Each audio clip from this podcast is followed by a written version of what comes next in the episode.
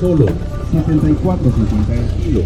Pues te seguía contando Samuel. La realidad que vivieron nuestros padres, nuestros abuelos, es que antes había muchas más muertes por enfermedades. Enfermedades que después ya a nosotros no nos dieron porque se inventaron las vacunas. Ellos, nuestros padres, se deben de acordar de cómo era antes de que vacunaran a los niños. La invención de las vacunas cambió al mundo. Fue la forma segura de prevenir enfermedades y es el segundo descubrimiento después del agua potable que cambió la salud de la humanidad. Tienes razón en eso de que ahora casi todas las personas en el mundo pues hemos sido vacunados desde niños y así ya no nos pegan varias enfermedades. Sí, las vacunas son medicamentos que preparan al cuerpo a combatir la enfermedad, si se llega a tener contacto con ella, claro. Pero, ¿por qué ahora con el asunto de la vacuna del COVID se dice que si la Pfizer, que si la Astra, que si la Cancino, que si una te modifica por dentro, que si te mueres? Es que se dicen tantas cosas ahí en el Face y luego llegan muchos mensajes de WhatsApp y la gente comenta en las reuniones, como que da miedo pues. Te voy a explicar lo que yo he visto en algunas noticias y en las conferencias esas que allá en México da ese tal Gatel. Infodemia es el término que se le ha dado a lo equivalente a una epidemia, pero de información, o más propiamente de desinformación, desinformación, desinformación, desinformación.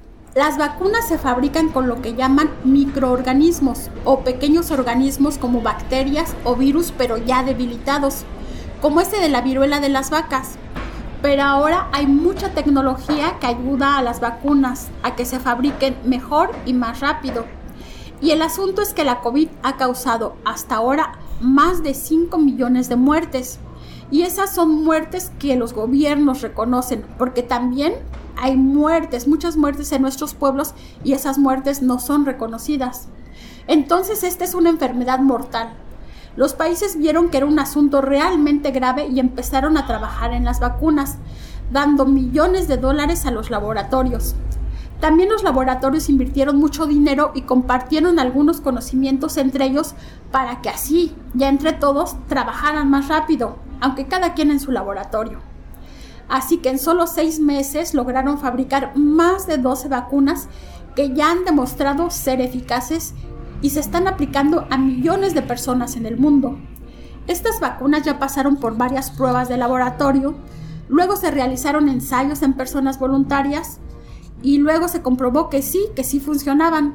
De todo esto han dado información que podamos buscar en las noticias. A ver, explícame lo que sabes de cómo se fabrican las vacunas anti-COVID. Mira, lo que yo vi es que existen tres métodos. Uno, el primero es insertar un virus ya debilitado y que no causa daño, como se ha hecho ya en la vacuna contra la viruela. De este método se fabricó la vacuna Sinovac. Otro método, el método 2, es utilizar algunas partes de un virus parecido pero que es inofensivo, para que el cuerpo responda generando defensas para combatir lo que considera es una infección. Así se produjeron las vacunas AstraZeneca y CanSino, esas que han venido al pueblo. Y el método 3 es utilizar lo que llaman material genético. El material genético es el que da información al cuerpo para que haga sus funciones, que en este caso es atacar a los virus que producen la enfermedad. Así con este nuevo método se fabricó una de las vacunas más efectivas contra el COVID. Son la Pfizer y también una que se llama Moderna. ¿Y ahora cuál de las vacunas es la mejor? Pues dicen que la mejor vacuna es la que tienes a la mano, porque ahora mismo el COVID es una enfermedad mortal que sigue contagiando. Es como si te mordiera una víbora y vos te pusieras a preguntar al médico que te va a poner el antídoto. ¿Cuál antídoto es el mejor?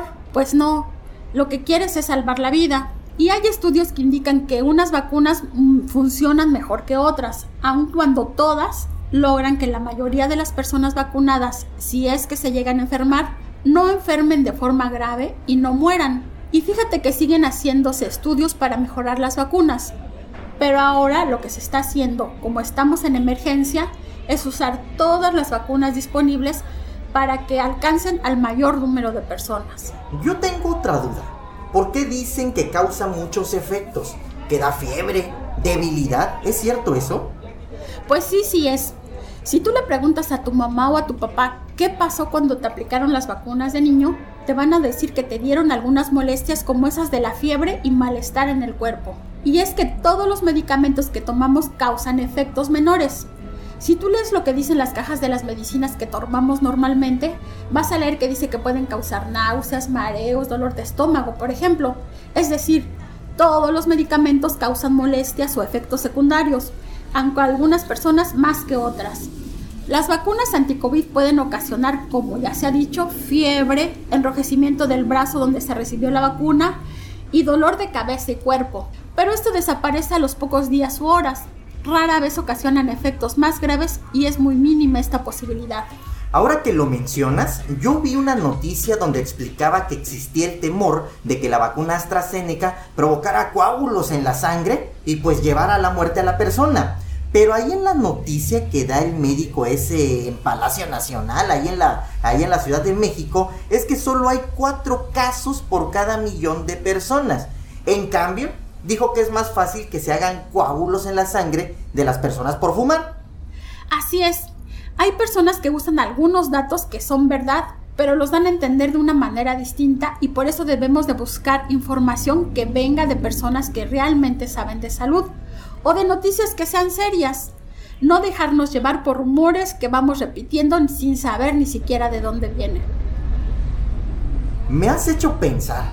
Ya ves que hay mucha desconfianza, que se dijo que si se vacunaban iban a morir o que los efectos secundarios como la fiebre eran terribles. Incluso yo pensé que lo mejor era esperar que se vacunaran más personas para ver que fuera segura la vacuna. Bueno, para ver si funcionaba.